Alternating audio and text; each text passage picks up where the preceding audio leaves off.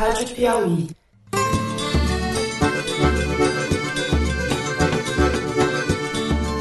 Olá, está começando mais um Foro de Teresina, o podcast de política da revista Piauí. Eu sou Fernando de Barros e Silva e aqui no estúdio comigo estão, como sempre, José Roberto de Toledo, editor do site da Piauí.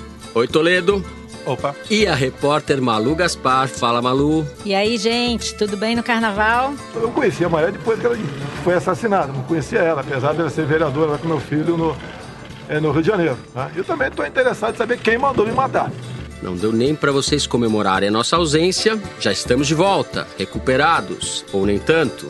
Prontos para falar de Golden Shower, assunto velho já. Golden Shower. Golden Shower. Golden Shower. Golden Shower. Golden Shower. Golden Shower. Golden Shower. Tudo que envolve a comunicação com o presidente geralmente né, vira algo muito grande, até porque ele é um fenômeno nas redes sociais. Então eu vi muita gente criticando, vi muita gente defendendo. O choro é livre. Para falar de Golden Shower e tudo o que realmente importa, não é a Golden Shower, na política nacional. Antes de começar, Fernando, quero reforçar o convite para Maratona Piauí sobre podcasts que a gente vai fazer em parceria com a rádio CBN.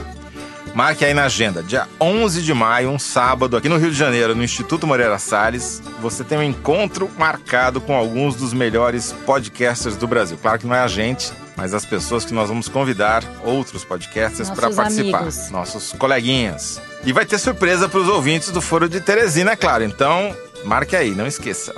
Ó, pô, Mourão, pelo amor de Deus, rapaz, vê se acorda, hã? Você já falou tanta besteira, faz propaganda de tudo que o, o Bolsonaro combateu durante a campanha. O que, que é isso, pô? Muito bem. No primeiro bloco, nós vamos falar sobre o caso Marielle Franco, sobre a prisão dos dois suspeitos de terem participado do assassinato e dos desdobramentos políticos do caso. No segundo bloco, nós vamos falar sobre o festival de tweets de Jair Bolsonaro durante o carnaval e os ataques que ele tem feito à imprensa. No terceiro bloco, falamos da disputa entre Olavo de Carvalho e os militares a respeito do Ministério da Educação. Vem com a gente.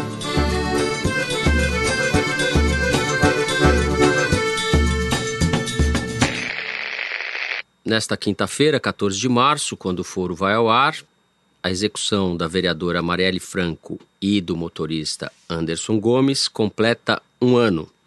Nós estamos gravando o programa na quarta e na madrugada de ontem, terça-feira, dia 12 de março, a Polícia Civil prendeu os dois suspeitos de terem participado do assassinato. São eles o sargento reformado da Polícia Militar Rony Lessa, responsável, segundo as investigações, pelos disparos, e o ex-PM Elcio Vieira de Queiroz, que, segundo as investigações, estava dirigindo o carro usado pelos criminosos. Muita coisa a falar sobre esse assunto. A inclusão desses dois personagens na morte da Marielle parece aumentar o rol de milicianos que estão vindo à tona dos porões aí da política e da polícia carioca nesses últimos meses. Toledo, como é que a gente vai começar a falar disso? O que, que te chama atenção nas investigações do caso Marielle? Um ano depois, são apresentados os supostos assassinos, mas não se sabe ainda quem mandou matar a vereadora. O Brasil se transformou no país dos governantes que se comportam como animadores de auditório. Então, o governador do Rio de Janeiro, Wilson Witzel, armou um circo, um palco, para ele tentar brilhar na elucidação, suposta elucidação do assassinato da Marielle Franco e do motorista. Só que ele escorregou na sua performance, né? Porque ele convocou uma coletiva para o Palácio Guanabara, que é um fato inusitado. Em geral, isso é feito nas dependências da polícia ou do Ministério Público. Colocou lá um bando de marmanjos na mesa para falar sobre o caso e ele como ator ou bailarino principal para solar. Só que ele escorregou e as promotoras do Ministério Público não aceitaram o convite, que não são trouxas nem nada, fizeram uma entrevista coletiva paralela, posterior no Ministério Público, porque não queriam fazer parte do proscênio montado pelo governador. Só que ele escorregou porque não colou a versão de que os dois agiram sozinhos, que é o que o delegado responsável pelo caso vendeu a ideia, disse que não tinha a mínima ideia de quem seriam os mandantes. Sugeriu isso, né? E foi criticado por todos os lados, até pelo Jair Bolsonaro, para surpresa de alguns. todo mundo está perguntando quem são os mandantes. E não é difícil de a gente imaginar que tem um mandante, porque esses dois personagens que estão sendo acusados de serem o atirador e o motorista são conhecidos assassinos profissionais que prestam serviço para bicheiro, para miliciano, para paramilitar e ganham muito dinheiro com isso. São caras que moram numa casa, num condomínio de frente para o mar, na Barra da Tijuca, que são vizinhos do presidente da República. Esse, o Rony Lessa, o sujeito que supostamente é, Atirou. disparou. Ou que vai passar o carnaval em Angra dos Reis passando de lancha com, com parça, tem casa lá num condomínio famoso. Quer dizer, gente que ganha muito dinheiro matando outras pessoas. É muito improvável que um profissional ou dois profissionais tão requisitados tenham trabalhado de graça para matar a Marielle Franco por supostamente Não da discordarem. não- esquerda. Exatamente. Não faz absolutamente nenhum sentido. Deixa um buraco enorme que até o, o próprio Bolsonaro falou: não, estou esperando eles acharem os mandantes. Já tem hoje, quarta-feira, que a gente está gravando, já tem notícias de que o delegado, o coreógrafo daí do palco do Witzel vai dançar e vai trocar o delegado, porque vão tentar achar a pressão muito grande para achar os mandantes. É, essas duas entrevistas que houve nessa terça-feira, elas um pouco caracterizam a divisão ao longo da investigação, né? Elas são quase uma representação cênica da divisão que houve na investigação e que foi objeto da reportagem do Alain de Abreu, que está na capa da revista Piauí desse mês. Ele esmiuça muito bem como houve briga dentro da Polícia Civil, entre a Polícia Civil e a Polícia Federal, e o papel do Ministério Público, principalmente a partir da entrada das duas promotoras no meio do ano na investigação e como isso alterou o rumo das investigações. A gente não teria chegado aonde chegou, mesmo um ano depois, sem a participação do GAECO, do Ministério Público e da Polícia Federal nesse caso, não é, Malu? A gente está ouvindo dizer hoje no noticiário que falta ainda os mandantes. É importante a gente descobrir quem foi que mandou esse matador de aluguel matar a Marielle, se é que foi ele mesmo, né? Mas eu acho que há uma série de outras perguntas sem respostas que precisam ser respondidas para que a gente chegue no mandante. Pensa bem: a arma não apareceu, o carro não apareceu, as testemunhas que antes tinham visto o crime agora estão sendo desacreditadas. E você não entende muito bem por que, que depois de tanto tempo patinando, a investigação patinando, dois dias antes da morte fazer um ano, eles apareceram com os criminosos. A matéria do Alain, cujo título é O Poder da Milícia, ou então A Metástase, ela conta isso muito bem. Quando a gente lê, a gente entende um pouco por que, que a investigação que mais importa ainda não está terminada, que é a investigação da Polícia Federal. Que, que ele conta lá? Quem não leu, leia, mas se não leu, vou tentar resumir aqui porque que eu acho que essa matéria é importante faz diferença. Que é o seguinte: num caso como esse, tão complexo, é importante a gente prestar atenção na história da investigação. Depois que o crime aconteceu, apareceu uma testemunha. Hoje a gente sabe que ela foi plantada na investigação, chamado Rogério Ferreira ou Ferreirinha. Apareceu para conversar com um repórter levado por três delegados da Polícia Federal, que se chamam Hélio Christian, Lorenzo Pompilho e Felício Laterça. Esse último é deputado federal hoje pelo PSL. Eles levam esse Ferreirinha para depor na Polícia Civil e apresentam esse cara para um repórter. E esse cara diz o seguinte: que ele ouviu um vereador chamado Marcelo Siciliano tramando a morte da Marielle num restaurante com um outro miliciano chamado Orlando Curicica. Pois bem, esse Orlando é preso e depois de um tempo ele disse que foi ameaçado por quem? Pelo delegado Giniton Lages, que ontem anunciou a prisão, prendeu esses dois, o PM e o ex-PM. Esse Giniton Lages teria pressionado o Orlando a confessar o crime. E não só confessar, como dizer que tinha cometido o crime a mando desse siciliano. Ele diz também que ele já tinha pago propina para a Delegacia de Homicídios do Rio de Janeiro, chefiada hoje pelo Giniton Lages, antes pelo Rivaldo Barbosa, são um grupo de policiais, que essa delegacia protegia o escritório do crime e que, por isso, é que a investigação, em resumo, não saía do lugar. Por que, que não se descobria? Porque não tinha interesse em descobrir.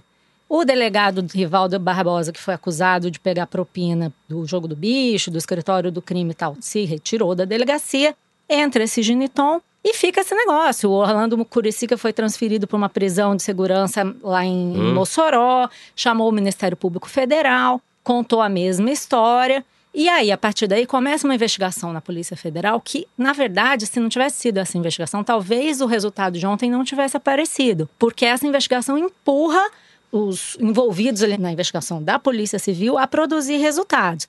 E ela não acabou. Tem esse sujeito chamado Hélio Christian, que é um delegado da Polícia Federal, que é ligado a um deputado estadual chamado Domingos Brazão, que é um deputado que já foi citado na CPI das milícias, que tem base na Zona Oeste, uma área totalmente dominada por milícias, que seria a grande figura oculta por trás dessa ação de querer manipular a investigação. E aí, ontem, junto com a prisão, esse Ferreirinha, que foi a testemunha plantada na investigação, confessou que entrou na investigação, mentiu envolveu o tal do Orlando Curicica no crime de propósito, segundo ele, para poder ocupar a área de milícia que o Orlando Curicica mandava. Então, ele está tentando até, dessa forma, desvincular do crime, dizendo que só falou isso porque queria tirar o cara de uma disputa de território. Mas a gente não sabe se é isso mesmo, né? Então tem muita coisa para acontecer. De repente, se você consegue contar a real história dessa investigação, você pode desvendar não só o crime da Marielle, se realmente foram essas pessoas que mataram ou não, como também, talvez pela primeira vez, você trazer à tona essa imbricação do crime, da política e do submundo da corrupção na polícia. Uhum. Talvez queria, essa é... morte leve a uma descoberta, a uma revelação e a um enfrentamento do problema, ao aumento na criminalidade, uhum. e que levou a esse crescimento monstruoso das milícias, que hoje a contaminou toda a política. A Exatamente. Eu acho que essa investigação vai trazer as respostas que faltam, entendeu? É. Que podem ajudar a gente a elucidar o... de fato o que aconteceu. É, algumas coisas que eu queria acrescentar um pouco pegando o gancho do que o Toledo falou. A ideia ou a suposição de que não haja mandantes é ridícula, né? É uma coisa patética, porque se a gente pegar só esse personagem Rony Lessa que surgiu ontem, ele é personagem com uma história de filme de terror, parece filme americano. Ele sofreu um atentado à bomba em 2009 porque era segurança de um bicheiro. Perdeu ele uma perna. Perdeu, perdeu uma perna. E ele provavelmente, há muitos indícios, é um traficante internacional de armas, porque na casa do amigo dele foram apreendidos 117 fuzis de uso das tropas militares americanas. Enfim, um arsenal impressionante. Então Isso a gente está falando que... de um sujeito muito profissional. Conectado. Conectado. Máfia. Máfia. Exatamente. Ninguém tem 117 fuzis em casa por ser colecionador ou por ser mesmo para ser matador. É. Ninguém ninguém usa 117 é. fuzis para matar ninguém. Voltando um pouco pro Witzel, o Witzel ontem na entrevista disse é uma resposta importante que nós estamos dando à sociedade. A elucidação de um crime bárbaro cometido contra um parlamentar, uma mulher, do desempenho da sua atividade democrática, teve a sua vida ceifada de forma criminosa, odienta e inaceitável. Mudança de discurso. Esse né? mesmo né? governador que tem a, a mão levantada na cena flagrada durante a campanha, que ergue o braço quando aqueles dois então candidatos e hoje parlamentares estão com a placa de rua com o nome da Marielle quebrada ao meio, festejando, né? Ele aplaudiu. Aplaudiu. Aquele Witzel é o Witzel verdadeiro. É o Witzel Sei espontâneo. Lá qual é o Witzel, mas é. é pra mim não tem verdadeira tá nenhuma. fazendo essa, essa cena, esse jogo de cena, tá claramente constrangido ou tentando se distanciar do clã Bolsonaro. A Kátia Seabra da Folha publicou no domingo uma reportagem dizendo que o Witzel está tomando algumas providências para tentar se descolar um pouco da família Bolsonaro. É uma matéria interessante. O que eu acho é que se você encontra 117 fuzis com alguém, que você está dizendo que matou uma parlamentar, cometeu um crime político, e você diz que esse cara não tem conexão, não tem mandante, você está chamando o público de. É, muito idiota, difícil né? você acreditar numa coisa dessas. Não, é né? óbvio Até que tem porque... mandante. A investigação terá isso. fracassado se não chegar no. Mostra o tamanho da organização que está por trás desse crime. Porque 117 fuzis, se cada fuzil custar no Brasil 20 mil reais, que é um preço subavaliado, você tem uma ideia do montante de dinheiro que é necessário para movimentar esse negócio. E da infraestrutura que você precisa para trazer. Não foi mandando e-mail que ele recebeu esses fuzis, tá certo? Tem todo um esquema para fazer esse tráfico. E para onde desse iam volume. esses fuzis, né? Iam para o tráfico, pra... iam para as facções criminosas. E a gente sabe que por onde passa a arma, passa contrabando, passa droga, passa tudo. Entendeu? É o poder hoje paralelo. A gente já vive falando até isso. essa ideia de que a milícia e o tráfico estão se misturando. Tudo é crime, cri- organização criminosa. Quer dizer, a infiltração do crime no Estado chegou a um nível que, ou para agora, ou então talvez a gente vá virar, sei lá, um México, um- entendeu? Uma coisa em que você não consegue mais combater. Por isso que eu prefiro usar a. Isso está muito bem colocado na matéria do Alan, que saiu na Piauí desse mês, que está aberta excepcionalmente até esta sexta-feira, para Ixi, quem não é corram, assinante. corram. corram. Para mim, o termo correto é paramilitar, porque são ex ou policiais da ativa, ou reformados, ou aposentados, ou aposentados compulsoriamente, que formam o núcleo desse poder que usa o Estado em proveito próprio para aterrorizar populações, para cobrar propina, em suma, para influenciar num jogo político que a gente ainda não sabe até onde chega. É assustador pensar que esse cara não tem nada a ver uma coisa com a outra, tá certo? Mas é assustador pensar que um cara como esse é vizinho do presidente da República. Não estou dizendo que tem re- relação entre os dois, provavelmente talvez os caras não tenham se visto nem na reunião de condomínio. Mas o local onde está esse sujeito diz muito sobre isso. É, mas para mim, a vizinhança do Rony Lessa com o presidente Bolsonaro pode ser casual, mas a vizinhança da milícia com a família Bolsonaro não é casual. Não. E eu não estou falando da vizinhança geográfica, mas da vizinhança do modo de vida. É uma coisa só. O Flávio Bolsonaro empregou a mulher e a mãe do Adriano Nóbrega, que é um ex-PM também do BOP, um assassino escritório do do crime, um dos maiores facínoras da polícia do Rio e que bandeou para a milícia, que está foragido, que teve a prisão decretada e está foragido. O Flávio Bolsonaro empregou a mãe e a mulher. O Queiroz é amigo, trabalhou junto, se formaram Foram no juntos. mesmo o Queiroz, batalhão que é o chefe, era o chefe de gabinete lá, o ajudante de ordens, o motorista, o faz tudo do Flávio Bolsonaro e que é o cara do Laranjal do Flávio Bolsonaro. Flávio Bolsonaro que homenageia constantemente policiais, O silêncio Luigi- da família, o policiais silêncio da acusados de família envolvimento com milícia, a né? respeito das revelações ontem, feitas nessa terça, é muito sintomático. A família que é louca para tuitar não tuitou nada. Não, o... o- o Bolsonaro, quando falou, estava claramente constrangido. Desde o começo do mandato dele, eu não via ele tão constrangido dando uma entrevista. Quase que a contragosto, tendo que. Parece que são eles, etc. Então, há uma percepção de que a distância entre a família Bolsonaro e esse submundo do crime organizado, da milícia do Rio de Janeiro, é muito pequena. Sim, é Essa um produto. é muito pequena. O temor é que seja um produto do meio ou um, um meio de um produto. Tá- não está claro ainda qual é a relação. O Luigi, que é o nosso produtor aqui, fez uma reportagem para o site da Piauí muito importante, mostrando que o Flávio Bolsonaro não tinha elogiado publicamente ou dado medalha para um, nem dois, nem três, nem cinco policiais que vieram a ser depois punidos pela lei. 23, Ou seja, 19 policiais militares, 3 policiais civis e um tenente-coronel da reserva do Exército que são acusados por crimes diversos, do homicídio ou lavagem de dinheiro, organização criminosa ou fraudes em licitações. Quer dizer, não é uma escapada, não é uma, uma derrapada, é uma coisa feita sistematicamente. Essa é a base política do Bolsonaro, né? É de onde Da- ele nasceu. apareceu É, uma por isso que eu foto digo que é um meio. PM que foi preso com o Bolsonaro. Não quer dizer que ele tem a ver com crime, mas quer dizer que ele, como você falou, como é que você falou? Produto do meio? É meio produto do do produto. meio, um Negócio- meio para um produto, né? Isso, exatamente. É, é, é preocupante, né? Que cada vez que você fala em milícia, que você fala em crime organizado infiltrado no Estado, pum, pula ali uma coisa ligada ao presidente. Isso é muito ruim. Só falar duas coisinhas. Ah, tem muita gente estranhando a declaração do Bolsonaro dizendo que é preciso encontrar os culpados. Eu interpreto isso da seguinte maneira: como ele acha que tenha um mandante para a tentativa de assassinato contra ele, ele, Ele falou falou várias isso na vezes, entrevista né? ontem. Eu quero saber quem mandou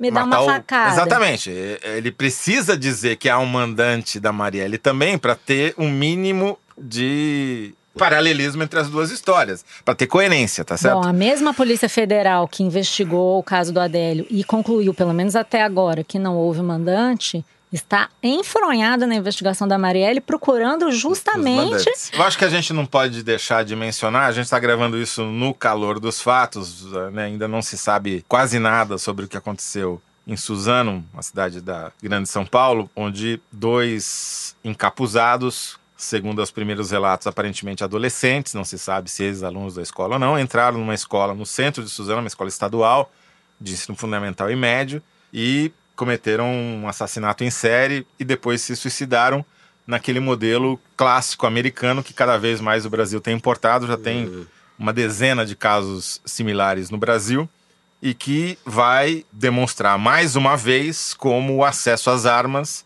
especialmente por menores ou por gente que tem arma em casa, vai complicar uhum. muito o discurso de quem defende o armamento, né? Quem acha que uh, o jeito de acabar com o feminicídio é dar arma para mulher. É. Esse episódio é um exemplo trágico do efeito real e não dessa fantasia que o governo tenta vender da facilitação do porte de arma no país. A gente está diante de um caso de do que o historiador Luiz Felipe de Alencastro, há tempos atrás, chamou de americanalhação do país. A gente está importando as piores coisas dos Estados Unidos sem termos aprendido as melhores. E o pacote que está no Congresso que ninguém mais fala não ataca nem o problema da disseminação do uso de armas ou do acesso às armas, ao contrário, incentiva, e também não ataca o problema dos paramilitares ou das milícias como Estado paralelo. Então, acho que tem alguma coisa errada no foco do problema, de como enfrentar essa questão. Bem, com isso a gente termina o primeiro bloco do programa. No segundo, nós vamos continuar falando de Bolsonaro, especificamente das tuitadas do presidente que vão da pornografia aos ataques contra o seu maior inimigo, aparentemente, a imprensa.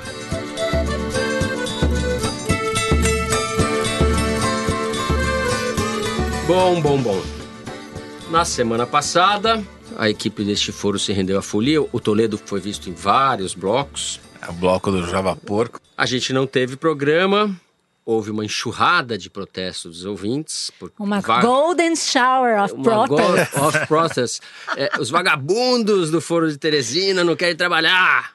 Soma mesmo. É. E daí? Vai encarar? Quem trabalhou no Twitter, pelo menos, foi o Bolsonaro. Fez aquele tweet sobre o Golden Shower, sobre o qual falaremos um pouco. E na sequência soltou vários outros. No último domingo, eu destaco esse. Ele compartilhou uma acusação falsa contra a repórter do jornal Estado de São Paulo, Constança Rezende, que é filha do também jornalista Chico Otávio, que não por acaso é quem tem feito as matérias do jornal O Globo a respeito do assassinato da Marielle e feito matérias sobre a milícia no Rio de Janeiro. Bolsonaro divulgou trechos de uma conversa telefônica em que a Constança Rezende falava em inglês sobre o caso Queiroz, não o Queiroz que foi preso, o Queiroz, ajudante do Flávio Bolsonaro, o pivô do caso dos laranjas. Queiroz não o vizinho, o laranja. O laranja. No áudio, a jornalista supostamente teria dito que a intenção é arruinar Flávio Bolsonaro e o governo. A falsa denúncia foi publicada, primeiro num site chamado Terça Livre, que é ligado aos partidários de Bolsonaro. A Constança respondia por telefone a perguntas de um homem que se apresentou como estudante interessado em fazer um estudo sobre o populismo no Brasil. Ela não disse aquilo que os bolsonaristas haviam colocado em sua boca. Isso foi fartamente desmentido e, na verdade, basta ouvir o áudio truncado para perceber que os trechos destacados por Bolsonaro sequer constam da transcrição feita pelo portal Terça Livre. Não é o primeiro caso de fake news da presidência da República, mas talvez seja o mais grave até agora. Essa falsa denúncia resultou em ataques contra a Constança Rezende, e sinaliza uma evidente ameaça ao exercício do jornalismo em geral. Malu, o que motiva esses tweets do Bolsonaro? É claramente uma manobra diversionista para deslocar. Exato. Sempre que ele está acuado, ele inventa ou ataca a imprensa ou faz uma coisa moralista. Isso. Eu acho que essa questão da Golden Shower, da jornalista, já está evidente que o que ele falou não existe, que ela não falou aquilo. Nos últimos dias já veio à tona também que uma das repórteres do Terça Livre é funcionária de um deputado do PSL. E também, a gente vai comentar isso no próximo bloco, mas é só um parêntese. Um dos funcionários demitidos do Ministério da Educação era fundador de um outro site bolsonarista que se chama Reacionária. Então é evidente que existe aí um movimento que está funcionando como um apêndice ao governo para atacar quem o Bolsonaro quiser que ataque. Eu não acho que é só a mídia, embora a mídia seja um dos inimigos eleitos pelo presidente. Mas eu acho que é mais importante a gente se distanciar e olhar de longe. Ter em mente que isso é o bolsonarismo. O bolsonarismo é criar cortinas de fumaça para desviar a atenção sobre as coisas que realmente importam, né? Ele está seguindo o manual do presidente Trump, ele não deixou de se comportar como na campanha e não vai deixar, né? Quem imaginava que ele ia se transformar porque sentou na cadeira de presidente, se enganou redondamente, né? Para entender o que, que ele está fazendo, então a gente tem que raciocinar com a lógica da campanha. Ele continua em campanha, né? Então, por exemplo, para tentar entender o que, que resultou toda essa chuva, essa shower of tweets, eu pedi para o Manuel Fernandes, da consultoria Bytes, fazer uma análise disso aí para mim. Ele já estava até fazendo lá para os clientes dele. E ele concluiu que entre terça e quarta-feira de cinzas, 24 horas depois da publicação do post da Golden Shower, o Bolsonaro ganhou 128 mil novos seguidores nos seus perfis. E depois da polêmica do Estadão, entre segunda e terça, ele conquistou mais 31 mil seguidores. E aí o que, que fica claro, né? Que quando o Bolsonaro é mais Bolsonaro, ele consegue melhor resposta da sua audiência digital. Não é à toa que ele não fez muitos posts sobre a Previdência. Até ontem ele tinha feito 38 posts sobre a Previdência e teve apenas 3% das curtidas totais nos tweets dele. Já foi mostrado nos jornais que os comentários sobre os tweets do Bolsonaro, principalmente do Golden Shower, foram negativos. Mas o presidente, como sempre, não está preocupado com isso. Ele quer galvanizar a sua audiência, os seus seguidores fiéis, que estão muito preocupados com a pauta de costumes, enquanto supostamente a equipe econômica faz o seu trabalho. Vários dos membros da base ou apoiadores do governo Bolsonaro, ou até do próprio governo, deram declarações nesse sentido, que o Bolsonaro vai continuar fazendo o que ele fez na campanha, tocar em paralelo pautas de costume e pautas econômico-liberais. A questão que eu acho é o seguinte, ah, só lembrando aqui, fazendo outro parênteses, ele fez no auge disso tudo uma live em que ele só falou de temas que são caros ao eleitorado dele. Ele falou de lombadas eletrônicas, que é um tema de multa, indústria de multa, aquela coisa toda, caminhoneiros, essas, é, motoristas, taxistas e tal. Falou da carteira de vacinação do adolescente, que tinha instruções para colocar a camisinha, que ele achou um absurdo, que os pais deveriam arrancar a página das instruções de camisinha, é, sobre como colocar a camisinha. Falou da importação de bananas, que tem muita banana lá no Vale do Ribeira, de onde ele vem. E falou um minuto só de previdência, dizendo que, olha, tem que ter previdência, senão o Brasil quebra. Então, assim, eu acho que o que ele vai fazer é isso. Não adianta esperar que ele faça diferente. Agora, é suficiente? Eu acho que não é, tá? Tem uma metáfora que eu ouvi ontem de um amigo que é americano, que acompanha tanto a política brasileira quanto a política nacional, que pediu, pelo amor de Deus, para não dizer quem ele é, mas eu vou repetir a metáfora porque eu acho que se aplica perfeitamente. O Bolsonaro está se comportando como um Trump da série B. Primeiro, por quê? O Trump não ia publicar um Golden Shower como ele fez. Ele está avançando o sinal para além do que o próprio Trump faria. O caso da jornalista foi imediatamente. Ele perdeu a credibilidade, todo mundo serve. Então ele faz isso como um Trump do B, um Trump mais tosco. E a segunda razão por que eu acho que não vai funcionar é porque o Brasil não é os Estados Unidos, entendeu? A economia brasileira não pode arcar com essa coisa errática, esse comportamento complicado que o Bolsonaro tem tendo. Trump pode fazer o que ele quiser nos Estados Unidos, porque a economia anda, as empresas continuam funcionando, você tem uma máquina muito grande que anda apesar do Trump. Ele atrapalha bastante, mas os Estados Unidos não precisam do presidente para funcionar. No Brasil, nós temos uma economia muito mais dependente da ação do governo. E é um governo que está quebrado, que ele precisa reconstruir. Entendeu? Não adianta você dizer que o problema do Brasil é o comunismo, é a China, é o não sei o quê, porque não é. Então não adianta você simplesmente importar a agenda. Aliás, é até pior, né? Porque a China não é nosso inimigo. A China é nosso cliente, é consumidor do Brasil. Parceiro. O problema do Brasil não é a China, a China é a solução do Brasil. O problema do Brasil são os empregos. Então, assim, até o Zé Neumann falou uma coisa, Zé Neumann, que não pode ser apontado como um Opa. esquerdista ou um comunista. Ah, Criticou o Bolsonaro. É, agora já virou, né? Porque todo mundo que fala do Bolsonaro é petista. Ele apontou um negócio interessante. O Bolsonaro tem 3 milhões de seguidores no Twitter, 9 milhões de seguidores no Facebook. Enfim, ele tem uma presença digital muito grande, mas por mais que ele tenha seguidores, esses seguidores não são um número maior do que os 2 milhões de desempregados do Brasil. Então é o seguinte, tem um outro amigo meu que falou uma frase que eu acho que resume o que vai acontecer no país no próximo ano. When money talks, bullshit walks. Quer dizer, quando o dinheiro entra em questão, a economia entra em questão, toda essa baboseirada sai pela outra porta. Então aí agora que a gente vai ver. Eu acho que não vai funcionar essa estratégia diversionista de ficar jogando areia, fumaça na cara da gente, brigando com a mídia, como se a mídia fosse culpada pelo desgoverno que está acontecendo no Brasil. Mas a gente vai ver, né? Zé, essa precariedade do presidente que cada dia se escancara mais? Primeira coisa, é uma estratégia deliberada, não é estupidez, não é idiotia, não é nada que possa ser qualificado como uma manifestação espontânea do pior do ser humano. É uma estratégia clara de não só diversionista, mas de o Bolsonaro manter a pauta na mão. O que, que significa isso, traduzindo o jargão jornalístico? Significa que ele determina quais são os assuntos que nós vamos comentar. Então, a gente eh, poderia estar comentando aqui sobre o Laranjal do PSL, e em vez disso, a gente está falando sobre o Golden Shower.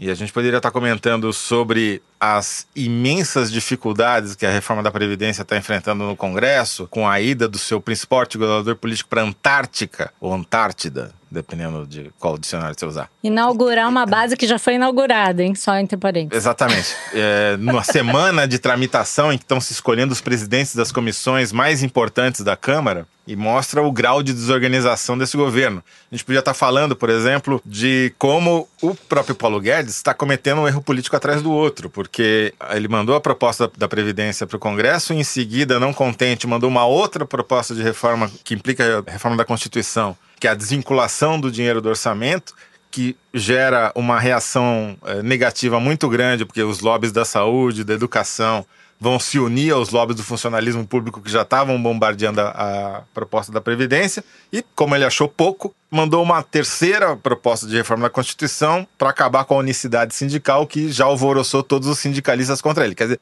ele conseguiu triplicar o número de inimigos que ele tem no Congresso, enquanto isso o presidente ficou falando de Golden Shower. Bom, então essa estratégia deliberada, que é uma estratégia mal copiada do manual do Steve Bannon lá, Trump, que foi o, o guru eleitoral do Trump, tem outras implicações que talvez uh, os bolsonaristas não estejam percebendo. O Matias Spector, professor da FGV, especialista em relações internacionais, pontuou no Twitter, já antecipando o que deve escrever na sua coluna na Folha de São Paulo, que é um grande erro estratégico do bolsonarismo ficar se aproximando do Steve Bannon e achando que com isso está ganhando pontos junto ao Trump, porque o Steve Bannon foi banido do Trumpismo. do círculo. Ele é visto hoje como um outsider e como inimigo. Uhum. Então, toda vez que eles ficam citando o Steve Bannon, repetindo as estratégias do Steve Bannon, estão dando um tiro no pé. Como já deram, por exemplo, na relação com a China. O que, que aconteceu na relação com a China? Que lá o primeiro guru, o primeiro astrólogo Brigou, ficou fazendo é, campanha. Detonou os deputados. Detonou os deputados que foram para a China. Os Estados Unidos fizeram um acordo com a China e o Brasil agora está correndo o risco de perder 30 bilhões de dólares nessa brincadeira porque entrou que nem gaiato no navio. Mas aí é o money talks, né, Toledo? Porque o agro não vai gostar nada disso. O agro que elegeu o Bolsonaro, né? Então... Uma das forças. Então, é isso que você chegou no ponto onde eu queria chegar que a gente está assistindo hoje é uma. Não vou falar ainda desintegração, porque é uma palavra um pouco forte. Não, tá mas tá cedo ainda. É um aumento das tensões e das contradições das muitas forças políticas que apoiaram a eleição do Bolsonaro, que tem o agro, tem os paramilitares da milícia, tem o exército, tem os o mercado financeiro que queria ver a reforma da Previdência, tem os olavistas que querem fazer a reforma dos costumes Tá tem ficando... um centro antipetista. Tem um, um senso genérico antipetista, enfim. Tá muito difícil de acomodar é... todas essas forças é, dentro do governo e o Bolsonaro, ele mais atrapalha do que ajuda nessa acomodação. Parece aquele soldado de filme de guerra que levanta, dá um tiro a esmo e se agacha imediatamente para se proteger. Toda vez que ele faz uma bobagem, ou como diz o Fernando, faz uma batatada, ele se esconde atrás dos militares. Então ele foi lá e mostrou aquele vídeo pornográfico, escatológico, falou mal dos jornalistas. O que, que ele faz imediatamente? Vai lá e dá uma declaração na Ilha das Cobras para um bando de fuzileiros navais, dizendo que só existe democracia se as Forças Armadas assim o quiserem. Vai lá, fala outra bobagem, faz uma live cercado de generais sem farda para dizer que isso é aquilo, aquilo outro, ou seja, ele se esconde atrás dos militares, dos generais, dos seus chefes na hierarquia para se preservar. Só que também entre os generais, como a gente vai falar no terceiro bloco, já está havendo um descontentamento ao que parece uma tentativa de emancipação do Bolsonaro, para ele não ficar com essa cara cada vez mais evidente de que ele é um tutelado. Bom, antes de terminar esse segundo bloco, eu queria registrar que também nós do Foro de Teresina, ou eu especificamente, entramos nas redes bolsonaristas com esses vídeos ou áudios que distorcem a realidade. Começou a circular pela segunda vez, porque já tinha circulado meses atrás, uma fala minha do segundo foro de Teresina, no qual a gente discutia como a imprensa ia cobrir o governo Bolsonaro. E nesse vídeo que está circulando com grande entusiasmo entre os bolsonaristas, eles recortam uma parte da minha fala, dando a entender, quando eu estava falando da Folha de São Paulo, dando a entender exatamente o oposto daquilo que eu dizia e daquilo que eu ouvi na Folha. Eu conversei com pessoas do jornal na época. O que, que eu tinha ouvido? Que apesar de o Bolsonaro ser quem é, ou seja, um candidato com aquelas características, um candidato que diz que todo mundo tinha que morrer, Fernando Henrique inclusive, que idolatra torturadores, etc. Apesar do Bolsonaro ser quem é ou sendo quem era durante a campanha, a Folha tinha uma preocupação de manter a isenção, o equilíbrio, de manter os seus princípios editoriais. Entre eles, o de não se apegar a nenhuma candidatura. Era essa a preocupação do jornal, sabendo que o Bolsonaro empurra as pessoas a agirem no sentido contrário. Então, nesse nosso caso também, é mais uma medida ridícula que não nos intimida, não me intimida, pelo contrário, me entusiasma a trabalhar mais. A gente também está sendo alvo desse tipo de uso distorcido dos acontecimentos. Com isso, encerramos o segundo bloco. No próximo, nós vamos falar da guerra declarada que se abriu na última semana entre os seguidores de Olavo de Carvalho e a ala militar do governo Bolsonaro. Muito bem, nas últimas semanas, o guru do bolsonarismo, o primeiro astrólogo Olavo de Carvalho, fez uma série de ataques nas redes sociais contra os militares do governo. Pelo Twitter, no último dia 7, ele disse, abre aspas, o maior erro da minha vida de eleitor foi apoiar o general Mourão. Fecha aspas. Mourão depois reagiria mandando um beijinho para Olavo. No dia seguinte, ainda no Twitter, o senhor Carvalho disse que o governo estava, abre aspas, repletos de inimigo do presidente e do povo, fecha aspas. Recomendou aos seus alunos que ocupam cargos no governo que os abandonem. Os ataques do Olavo têm origem numa disputa dentro do Ministério da Educação, Ministério da Educação do ministro Vélez, que foi uma indicação do próprio Olavo. Na última semana, ele e os Olavetes direcionaram os ataques contra o coronel da Aeronáutica, Ricardo Wagner Roquette, que ocupava o cargo de diretor de programa da Secretaria Executiva do MEC, Ministério da Educação. Eles acusaram Roquette de ser tucano, infiltrado, de ser responsável pelo afastamento deles, alunos. A pressão fez com que Bolsonaro pedisse a exoneração do coronel, mas Roquette não foi o único a cair. Na última segunda-feira, dia 11, foi publicada a exoneração de seis servidores da pasta, metade deles eram militares. Também deixou o posto o chefe de gabinete do MEC, Tiago Tondinelli, que é um dos ex-alunos de Olavo de Carvalho. Toledo. Os atores dentro do governo Bolsonaro que importam são aqueles que têm voto no Congresso, que estão sendo relegados ao segundo plano. Não tem negociação com bancadas, negociações com governadores empacaram, ou seja, aquilo que realmente importa não tem aparentemente ninguém cuidando, já que o outro foi para a Antártida. Exato, né? foi brincar de Está fiscalizando bumbum alheio, enfim, tá, as prioridades estão fora do lugar. E tem aqueles que têm o poder de pressão via mídias sociais, esse inferno que virou arma na mão de gente que até então não tinha protagonismo nenhum, porque não tinha o que oferecer, como está se mostrando.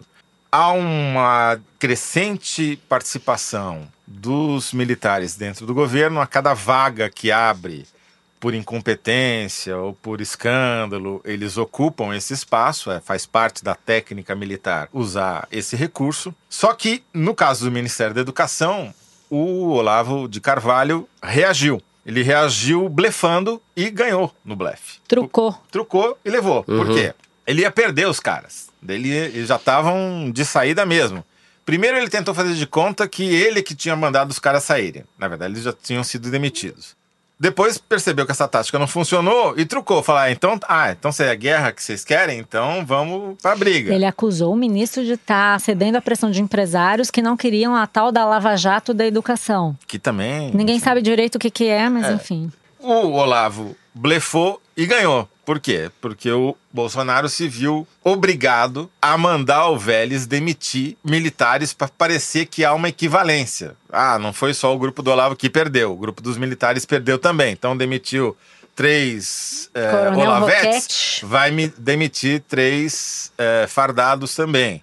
Mas, obviamente, isso é um jogo para trouxa ver, né? Porque se a gente fizer uma comparação dos espaços políticos e administrativos que os militares ocupam e ocupam cada vez mais, é incomensuravelmente maior do que esse grupinho de Olavetes tem no governo, que é tudo segundo escalão ou terceiro, porque o Vélez, vamos combinar, não é mais ministro de nada, né? Ele, inclusive, está pendurado aí, né? Ele está tentando se segurar no cargo. E não né? sei pra quê, né? Porque ele não nomeia, não Exato. demite, é só. Ele é um garoto de recados. Eles não têm nada a oferecer. Não só essa lava-jato da educação que ele inventou como bandeira para dizer que tem alguma uma plataforma na educação. É uma coisa que a gente nem sabe direito o que, que é, para investigar o que é. É livro didático, é FIES, é ProUni, ninguém sabe o que, que é. E quem vai investigar? A Polícia Federal tem uma denúncia, ninguém sabe o que, que é isso. É só mais uma cortina de fumaça, uma areia que jogaram nos olhos do povo para o pessoal repetir em rede social. Ou pra ganhar especulando na bolsa, porque as ações da Também, Croton, por exemplo, exatamente. sobem e descem a Não, cada lembrando declaração dessa. que o ministro Paulo Guedes trabalhava com isso, fez IPO de empresas de educação.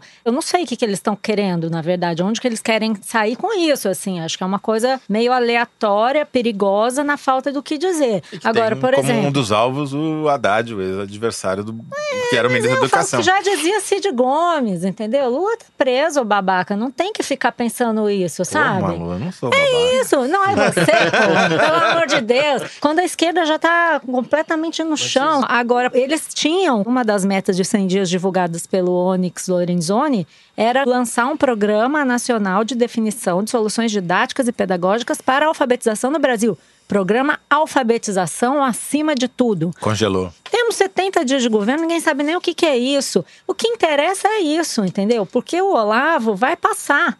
E nós vamos ficar com esse governo, entendeu? Exa é é impressionante que o Ministério da Educação, sendo o Brasil o país que é, esteja refém desse tipo de discussão e desse tipo de personagem. Que uma, uma pessoa como Olavo de Carvalho, que é uma personalidade paranoica no sentido clínico da palavra, ele tem mania de perseguição e mania de grandeza. Talvez ele tenha razões para ter mania de perseguição, porque ele não paga imposto que o Ministério da Educação do Brasil esteja refém desse personagem. É espantoso o tamanho da queda do país nessa área, pra gente ficar só nisso, né? Agora eu tenho uma informação aqui que eu acho que a gente tem que considerar para ver como é que vão se movimentar esses dois blocos, militares e olavistas, né? Tem uma disputa que está rolando nos bastidores e que vai ser definida provavelmente até a semana que vem, que os olavistas agora já estão tratando como a próxima grande batalha, ou a mãe de todas as batalhas, que é a disputa pela indicação do embaixador brasileiro em Washington. Quer dizer, por tradição, deveria ser apontado na visita ao Trump. O Trump vai dizer quem é o embaixador dos Estados Unidos no Brasil, que o Brasil está sem embaixador eh, americano. E aí o Bolsonaro, esse cargo tá vago. Ah, não é Bolsonaro... o Olavo? Achei que fosse o Olavo. E daí é que eu quero te contar, que agora a disputa é essa, né? Você tem dois candidatos, um que se chama Nestor Foster, que é o Olavista 01, que foi quem apresentou. é, exatamente, o Olavista número 1, um, Olavista original. Ele é um diplomata que não é embaixador ainda, tá esperando a sua promoção. Ele atuou nos Estados Unidos muito tempo, na própria embaixada de Washington, e foi quem apresentou Ernesto Araújo para o Olavo de Carvalho. E de outro lado, disputando essa mesma indicação, está o consultor e advogado Murilo de Aragão, da Arco Advice, que é um nome defendido pelo Paulo Guedes e teria um bom trânsito na ala militar. Inclusive, ele está visitando militares, esteve com o Mourão, teve com outros militares pedindo o apoio. E entre os bolsonaristas, especialmente entre o Felipe Martins, que não estava na educação, mas tem inclusive uma ex-namorada no Ministério da Educação, uma pessoa também que não foi demitida, ficou lá. Eles estão considerando isso importante. Esse Felipe Martins, Assessor que é da assessor da presidência, presidência da República, ele é ligado ao Olavo, considerado aí um- uma estrela em ascensão no governo Um Bolsonaro. intelectual, É, é, é, o Lavete, intelectual e tal, é, eles consideram. Admirado pelo muito- 03. eles consideram muito importante essa indicação. Quem vai ganhar essa indicação para ser a voz do Bolsonaro nos Estados Unidos, diante aí de toda essa relação com o Trump e tal. Mais uma vez, é uma questão a se observar, porque primeiro tem que ver se ele vai ganhar ou não. O candidato, o Nestor Foster, é um diplomata até bem que isso, embora ele seja de direita, ele quando você pergunta para as pessoas no Itamaraty quem ele é, as pessoas dizem assim: "Não, ele não é maluco". Ultimamente, para você definir uma pessoa no governo Bolsonaro, você, você separa é. maluco não maluco. Ele não é maluco, ele é uma pessoa respeitada, é um cara que, pelo menos dentro do Itamaraty, ele, é, inclusive, ele já brigou com Ernesto Araújo no passado, justamente por se opor à forma como o Ernesto chegou, hostilizando as pessoas, tratando todo mundo mal. Ele ia ocupar um cargo, não ocupou. Mas está lá o nome dele. Os olavistas consideram que é importante garantir essa posição. E eu acho que, mais uma vez, vai ficar evidente o que a gente está vendo no Ministério da Educação. Qual é o projeto? Porque esse posto é um posto muito estratégico. Você acabou de falar aí dos 30 bilhões que o Brasil pode uhum. vir a uhum. perder de mercado na relação com a China. E tem uma outra questão: os parlamentares democratas americanos, que são quem manda na Câmara hoje lá no Congresso americano, estão fazendo forte oposição ao Bolsonaro, pretendem inclusive nessa viagem anunciar que vão tentar sanções na Comissão de Relações Exteriores e tal. Então é o seguinte: o embaixador brasileiro em Washington tem que ser uma pessoa capaz de conversar com esse Congresso. Agora, precisa dar uma matizada, talvez, nessa disputa que é interessante, que você acabou de falar, que eu confesso que eu não sabia, porque tradicionalmente o embaixador brasileiro em Washington é um diplomata de carreira. É Exato. muito raro você ter um cara de uma consultoria privada, como é a Arco Advice, o Moreira é Lagão. Essa é um a delicadeza da Ou situação. seja, eu acho que é, esse diplomata que de fato foi o primeiro a brigar com Ernesto Araújo, né? Uhum. Ele é muito mais um representante do Itamaraty, da corporação dos uhum. diplomatas, do que. Por isso é... que ele tem razoável chance. Sim, eu, eu, talvez seja até melhor como embaixador. Porque Tem pelo menos ele é formado como diplomata e não é, como lobista. Uma coisa né? que eu ouvi ontem, por exemplo, foi isso: que seria uma, um tapa na cara ou um desaforo para o Itamaraty nomear um consultor. Só tô falando isso porque, tudo bem, não vai ser esse diplomata e não outro diplomata porque ele é o lavista. Porém, não é só porque ele é o lavista. Não, eu sei. Né? A gente não pode garantir que ele vá fazer uma atuação errática só porque ele gosta do Olavo. O que eu tô dizendo é que nessa disputa de espaço. Sim o Olavo e o grupo dele estão considerando isso importante, porque existe aí uma disputa pela narrativa do governo, né? Quem está mandando? Quem tem o poder? Então, acho que é um pouco isso. Agora, realmente, a missão desse embaixador, que é a próxima batalha aí no jogo de war do, do Olavo de Carvalho, não vai ser fazer o que ele acha que vai ser. Aí a gente vai ter que ver, né, se vai Sim. ficar evidente a falta de projeto ou não, porque toda vez que eles entram na máquina, eles tumultuam, Sim. que é só o que eles sabem fazer, né? Acho que a única coisa o que Brasil vai ficar não precisa de tumulto nesse negócio. A única coisa que vai ficar claro para a decepção do Olavo é que o Trump não vai nomeá-lo embaixador dos Estados Unidos em Brasília. Não, e é bem possível que não faça nada, porque é isso que eu ia dizer, os democratas estão com disposição de embarrear qualquer iniciativa do Trump para dar facilidade para o Brasil. Então, assim, você pode falar o que você quiser da Terra ser plana, da China, do globalismo, do comunismo, porque when money talks, bullshit, bullshit walks. E o, por falar nisso, o 03 é o candidato mais forte a presidir a Comissão de, Comissão Relações, de Relações Exteriores. Exteriores da Câmara dos Deputados.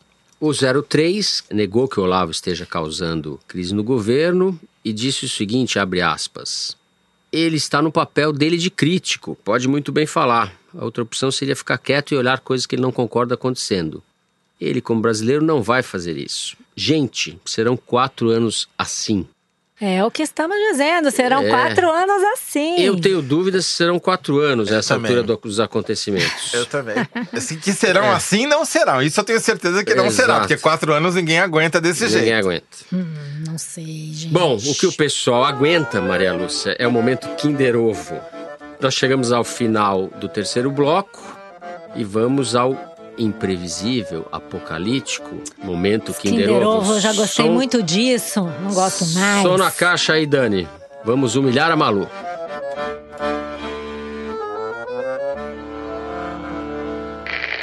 O presidente Bolsonaro foi eleito para defender a família. Eu ficaria assustado se ele colocasse outro tipo de vídeo. Eu duvido que você que defende a família, que gosta da tua família, vá gostar de ver alguém da sua família naquela situação.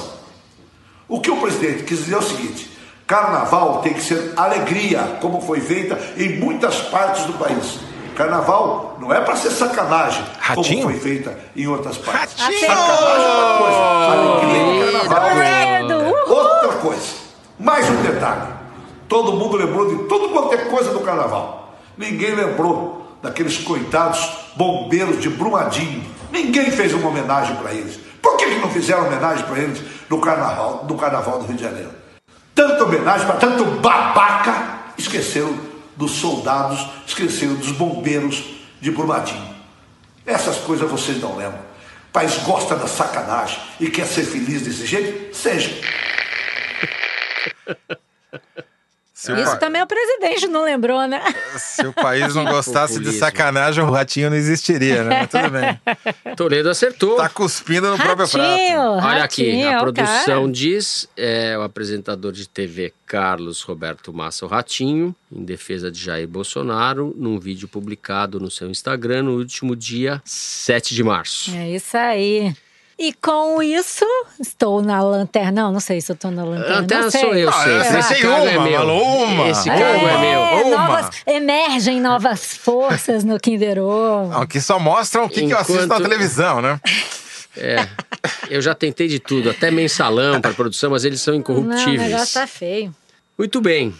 Vamos agora ao momento epistolar do Foro de Teresina, o Correio Elegante, com recadinhos que vocês mandam via Twitter, Facebook, Instagram, YouTube, sinal de fumaça ou pelo velho e bom e-mail foro de Teresina, arroba revistapiauí.com.br. Bom, as manifestações que chegaram na última semana foram na maioria de protesto contra o nosso recesso carnavalesco, Toledo.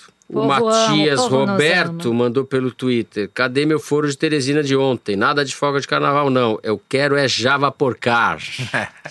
Tudo bem. Isso é uma coisa que a gente falou pouco. Java pouco, Java porco, Java porco, Java porco. Java Samir Salim Júnior também engrossou o coro, tagueou a Malu e implorou: pelo amor de Deus, Malu, me manda um áudio no zap, qualquer coisa. Gente, eu fiquei com tanta vontade de fazer uns áudios da minha preciso- própria cabeça, assim. Eu preciso de um foro de Teresina essa semana. Especial mijada no cabelo. Eita, Samir tá animado. Ó, para você, Fernando. Olha, Opa! seguinte, Caroline Takahashi diz o seguinte: fiz uma aposta com meu amigo Luciano e eu fiquei com o encargo de buscar essa resposta. Escutando o Foro 30, fiquei com a impressão de que os três se declaram corintianos. Meu amigo Luciano é um super São Paulino e disse que o Fernando não é corintiano de jeito nenhum.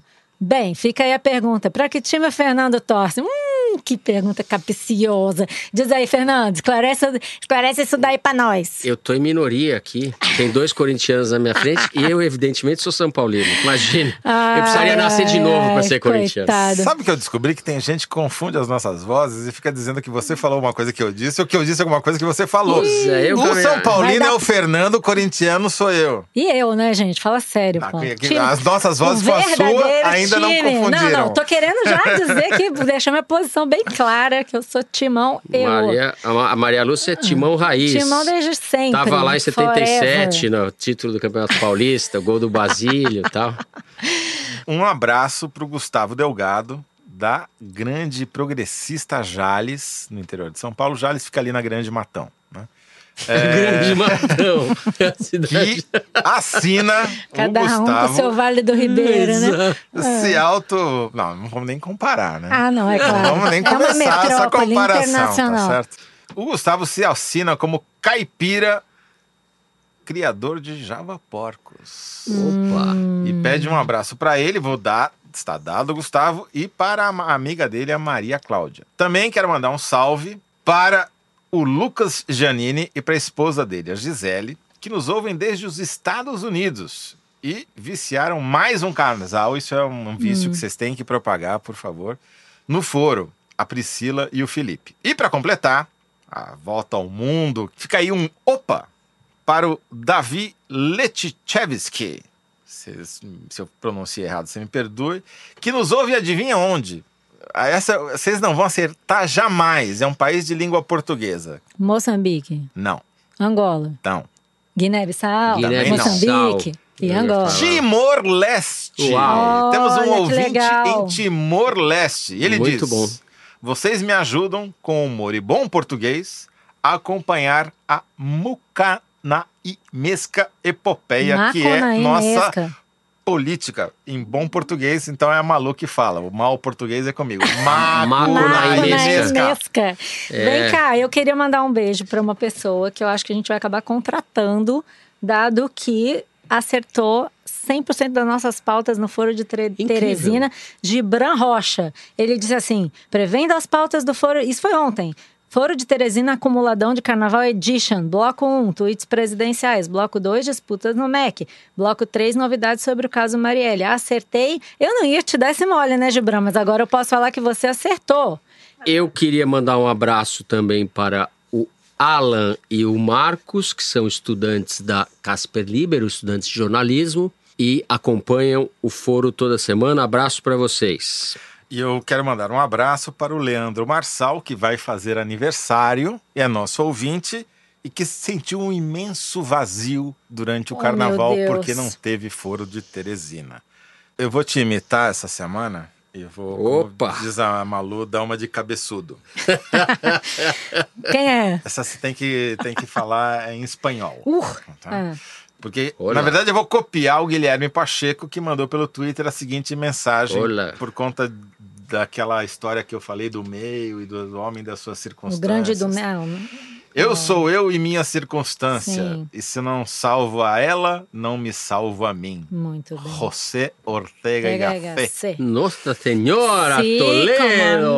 Cabeção. O, É o cabeçona cabeção, aqui é o Bolsonaro que, É, né, el hombre é e O Toledo agora- el presidente e sua circunstância. Muito bem. Sou Semana as que, vem, castanholas. semana que vem eu vou ter que vir com Wittgenstein, alguma coisa assim, porque Eu já venho com Manitok, Bushitlock, Série B. Ei, beleza. neste clima carnavalesco nós encerramos o Foro de Teresina dessa semana. A direção do programa é da Paula Escarpim, os produtores são o Luiz de Maza, a Mari Faria e a Ana Carolina Santos. Quem edita o programa é a Mari Romano, a finalização e mixagem são do João Jabassi, que também fez a animada releitura da nossa música tema, obra dos piauienses Vânia Salles e Beto Boreno. A responsável pela coordenação digital é a Kelly Moraes. Nós gravamos no estúdio Rastro com o Dani Di. Eu sou Fernando de Barros e Silva e me despeço dos meus queridos José Roberto de Toledo, Olha, tomar um laranjal, shower e já volto. Laranjal Schauer e Malu Gaspar. Eu vou me despedir com a frase de Mourão para o Olavo. Beijinho. Até a próxima!